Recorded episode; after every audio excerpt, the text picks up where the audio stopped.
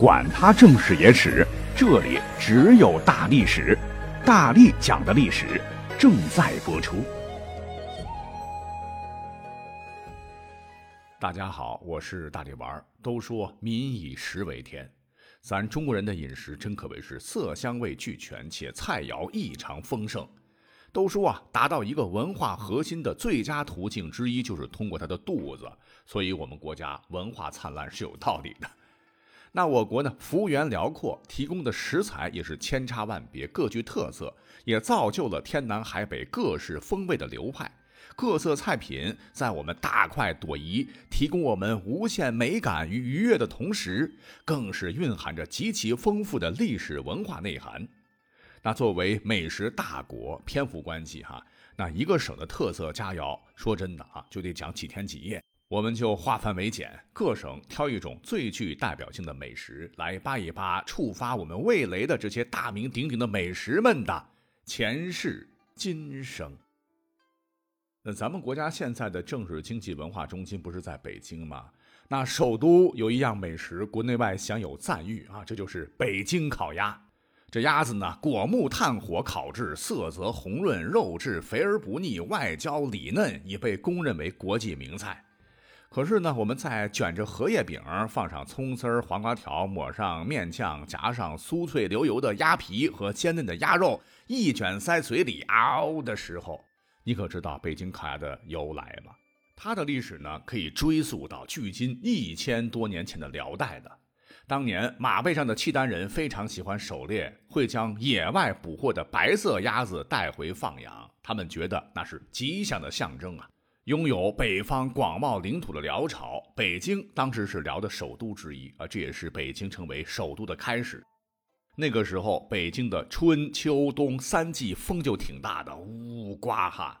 春秋冬较冷啊，而夏日秋季水食丰富，将野外捕获的白色的白鸭子带到北京繁育的当时的辽朝人是繁育一批吃一批，吃一批繁育一批哈，钻研出了人工填鸭法。使得培养出的这个鸭子又大又肥，于是北京鸭的祖先就诞生了。说是在四百多年之后啊，南京城有一位当过叫花子的皇帝赶跑了蒙古人，建都称帝，定都南京。曾经流落街头乞讨活命，饥饿之余可能吃过别人剩下的回锅再干煸的烤鸭架，这个酥脆喷香的口感让他呀是视为珍馐美味。此后，这嘴老馋了哈，油水多多的美味烤鸭对他来说，那就是天底下最好吃的美味。讲到这儿，没错哈，他就是朱元璋。那当了皇帝，九五至尊，伙食好了，宫中御厨们就想着法儿的给皇帝做烤鸭。集体智慧大嘛，就发现，哎，烤鸭子的时候，如果使用枣木、苹果木、梨木、柿子木等。燃烧时炙烤出的鸭油滴落与燃烧的果木相结合，滋滋作响。那游离出的芳香物质可以使烤鸭有一种特别的香味，比以前炭烤 那好吃入味的多了哈，酥香味美，吃多少解馋的同时，哎也不觉得肥腻。朱元璋不禁大为赞赏。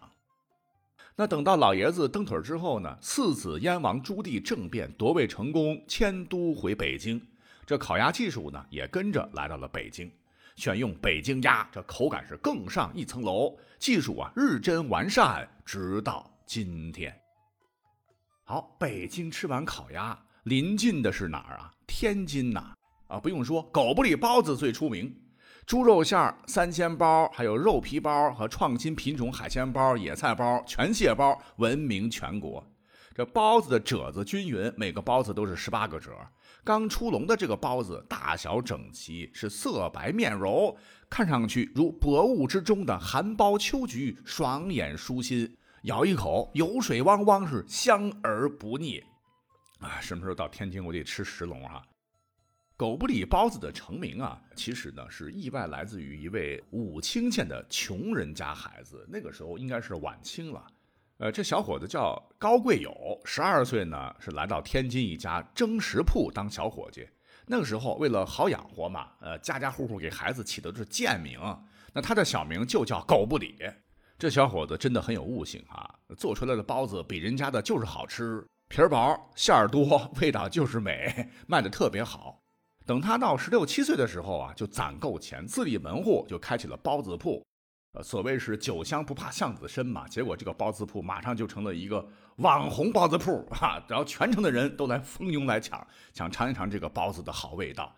他原来啊应该起的名字叫什么老高包子铺或者叫有贵包子铺什么的哈，但大家伙呢都已经叫惯了他小名狗不理，原先的这个店名倒没记住啊，所以呢狗不理包子人尽皆知。有了广泛的群众基础，哈，当年清末直隶总督袁世凯有一回久闻大名，就买来包子尝了尝，嗯，香啊，咔咔咔就吃了好几笼，是连声叫绝。进京之后，为了拍马屁，就将这个包子啊烧给了慈禧老佛爷。老佛爷在宫中啊吃尽山珍海味，尝过狗不理以后，也是满嘴留香，评价不错啊。民间故事还说，慈禧曾当面夸赞道。山中走兽云中雁，腹地牛羊海底鲜，不及狗不理香里。那有了慈禧做代言，从此狗不理包子名声大振。那北京、天津都在河北哈，那河北也有好吃的，驴肉火烧天下闻名，您吃过没？相传柔软芬芳、诱人、美味和营养的驴肉火烧起源于宋代，哎，这可比前两个年头久啊。说当时啊，全国的南北运输啊，还得靠运河。可是把持航道运输的当时有两大势力，分别是曹帮以及盐帮这两大帮派。曹帮主要是将南方粮食运到北方，而盐帮呢，则是运盐通南北。两方势力啊，常常为了码头谁说了算当老大，是大打出手。有一次，曹帮人多势众，伏击大败盐帮苦力，并缴获了一大批运货的毛驴。曹帮这扛大包的马呀骡子都够啊，战利品如何处置呢？啊，总不能大家都养着吧？于是乎一和解，干脆宰杀炖熟打牙祭好了，就将驴肉然后夹在当地特色的火烧里面，每人发几个，大家咔哧咔哧嚼动起来，那外热里爽，清爽醇香啊！别说味道还真不错哈。从此不吃驴肉火烧非英雄，驴肉火烧声名鹊起。相比之下，临近中原大省，河南美食也很多了。你像面食有烩面、小笼包、胡辣汤啊，以及什么板鸭等，非常的道地美味了。讲真，我个人是特别喜欢喝胡辣汤的了。那我所在的城市呢，也有卖，用胡椒、辣椒、牛肉粒、骨汤、粉芡、细粉条、黄花菜、花生、木耳、面筋等熬制而成，趁热乎喝，加榨菜、淋香油、香醋等，嗯，那喝起来就是黏糊糊、香喷喷。再搭配适当的油条、包子、葱油饼，哎，我一早上能喝五大碗。你喝上一小碗，你说头就能出一头的汗，排毒又养胃。那么提起大家伙都喜欢的胡辣汤的前世今生啊，它应该可以追溯到北宋末年时啊，也是无意间出现的一种小吃。说是宋徽宗赵佶这家伙在位时，他不光是玩艺术啊。还求仙问道、炼丹求长生啊，吃的喝着都要补身子，好延年益寿。当时嘞，他身边有个小太监啊，一回回老家省亲，归途中经过一道观，可能是路途比较久吧，受了风寒，是口干舌燥、精神萎靡。道长呢就奉上一碗祛寒汤，喝完以后呢，竟然是神清气爽，病症全无。要了方子之后，回去呢就给皇帝来了一碗。并命名为延年益寿汤。赵佶喝过以后也觉得很好，大加夸赞。可是不成想啊，几年之后靖康之难爆发，汴梁城破，徽钦二帝被掳往北方的苦寒之地。小太监命好啊，逃出宫外，无以为生呢，就搞了个露天摊子卖所谓的延年益寿汤。可是有一回巧了。有个来自西域的客人不小心呢，将随身带的胡椒粉是掉入了大锅之中。本来这个小太监还挺生气的，结果一尝，哎，提味不说，口感也变佳了。胡椒这么一激呀，这出了一身的热汗，身心更加剧畅。那喝了都说好啊，由此大家争相来购啊，所以呢就更名为了胡辣汤，从此美名扬。从地图上看。与河南交界的啊，还有孔孟之乡的山东，那文化气息也是极其浓厚了，其传统美食也不少了。比方说九转大肠、焖子、刘亭猪蹄，乳山炸甩，很多。但最响的呢，还是源于泰安的山东煎饼。据说啊，煎饼最早被发明出来，呃，就是齐国人。相传曾经的齐国人孟姜女哭长城的时候，所带食物就是煎饼。在一九六七年的时候，山东泰安市省庄镇的东阳楼村意外发现了一份分家契约，呃，应该是明代万历年间的哈，其中就载有“熬子一盘，煎饼二十三斤”这样的记载。熬子什么玩意儿呢？就是一种平原，中间稍凸起，这个摊面时的铁器，很像倒扣的铁锅了。由此可以确定啊，最迟是在万历年间就已经成型了现代煎饼的制作方法。再结合其他文物文献哈，那最初的山东煎饼确实是起源于泰山，已经有一千多年的历史了。煎饼那时已经是泰安当地民间主食，然后呢，逐步扩散到山东全省。传说当年唐末黄巢起义军在泰山驻扎的时候，当地百姓恨死腐朽的唐王朝了哈，就以煎饼相送。那白驹过隙，一眨眼啊，如今这个煎饼拿在手里咬起来哈，确实很有嚼劲儿。我吃的时候真是青筋爆出啊啊，腮帮子都疼咬的。而且不瞒各位啊，我一直以为，呃，这个煎饼就是蘸酱卷大葱啊，没想到它有很多的吃法，什么卷豆腐啊、卷海带丝儿啊、卷肉丝儿、卷油条的，只要你能想到的，通通都可以卷进去，大快朵颐啊！山东煎饼万物可卷，味道鲜美极啦。那山东说完，咱们呢再看山西，有道是世界面食在中国，中国面食在山西。哎，山西的刀削面绝对一绝。据传说，山西的刀削面乃是唐初名将柴绍所发明。提到这个历史人物，恐怕很多人不知道了啊！世人只晓得秦琼、尉迟敬德、程咬金什么的，却不知道这一位也曾跟着秦王李世民平定四方、屡立功勋、从灭东突厥、位列凌烟阁二十四功臣之一呢。他老婆更牛哈，就是李世民的亲姐姐。真是一位巾帼英雄哈！曾经招募军队大战隋军，著名的娘子关的这个官名就是为了纪念他而立的。啊，总之吧，这个柴绍哈还是有两把刷子的，领兵打仗跟别的将领是不一样的。吃货的他呢，是常在军营中跟战士们通吃通穿。每每临大战前，哎，作为主帅就仗着自个儿武艺高强，必亲自到伙夫那要为大家做一顿饭来犒赏。只见他是持刀而立，一手托面团儿，一手呢手腕灵活，使巧劲儿对着汤锅，嗖嗖嗖，一刀接一刀，哈，竟然削出了中厚边薄、棱锋分明的片片面叶儿，不偏不倚的飞入锅中啊！煮熟之后，配上西红柿鸡蛋卤。肉丝麻酱卤、炸酱卤、羊肉汤、金针木耳鸡蛋等等吧。面卤一和，大家伙儿呢站着或蹲着，然后端着大海碗啊，吃不够再添啊，呲溜呲溜的啊，个个吃的是汗流浃背。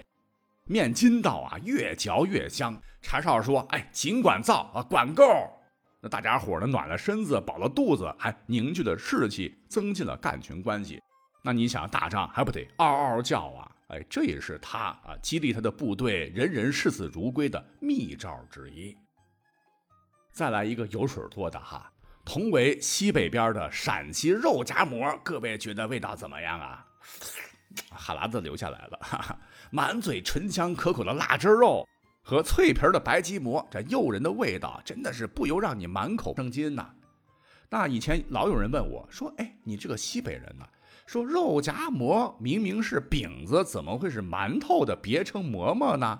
嘿，这个呢就是地方叫法的了啊。又有人说明明是肉夹鱼馍，怎么是肉夹馍呢？病句吧。其实啊，这个肉字放在前面是起强调作用的，就引你流口水啊。还有呢，就是陕西人啊，跟我们这甘肃人一样，都是非常的豪爽，非常的干散，就省去了“鱼”字，喊起来肉夹馍，非常的亮活。再有呢，这个馍馍的馍和西北方言没有的那个梅发音相同啊，西北人管这个梅叫馍，啊，最早的这个馍夹肉，这方言你要是念出来就是梅夹肉嘛，所以你可以想象这样一个场景了，就是客人摊子前问你说，你这卖的啥馍？馍夹肉？啥馍夹肉还这么贵？不买呢，不买呢。所以呢，这商人就只得呃改了个倒装句叫肉夹馍。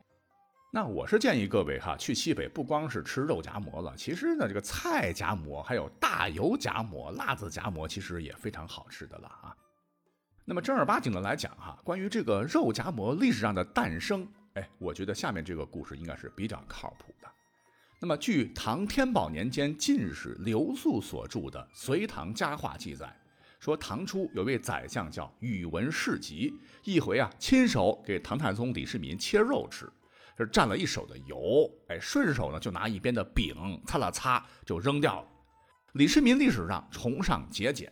见这个宇文士集用饼擦手，就觉得这家伙也太糟践粮食了，就多次用眼睛狠瞪宇文士集。宇文士集马上就知道了，可是他呢不露声色啊，咱将错就错。末了呢，就随手拿起蘸着油的饼啊，沾上掉落在桌子上的这个肉末，一夹大口吃掉。哎，太宗很高兴，原来爱情比朕还节俭。于是乎，这个馍粘肉就慢慢变成了馍夹肉，成为今天让我们口齿留香的肉夹馍。最后哈，有朋友知道我曾经在兰州生活很长时间了哈，就特别想知道兰州牛肉面真正的历史由来。为什么说正宗的兰州牛肉面不能有拉面的拉字？凡是叫兰州牛肉拉面的，可能就不是正宗的兰州牛肉面呢？篇幅真的放不下了。如果说本期节目留言一百，咱们会尽快再做一期。将中国各省知名美食的历史一扒到底。